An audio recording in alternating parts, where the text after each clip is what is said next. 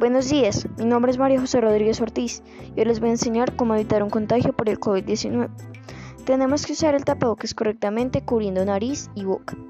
Tener un distanciamiento mínimo de 2 metros. Lavarnos las manos mínimo cada 3 horas.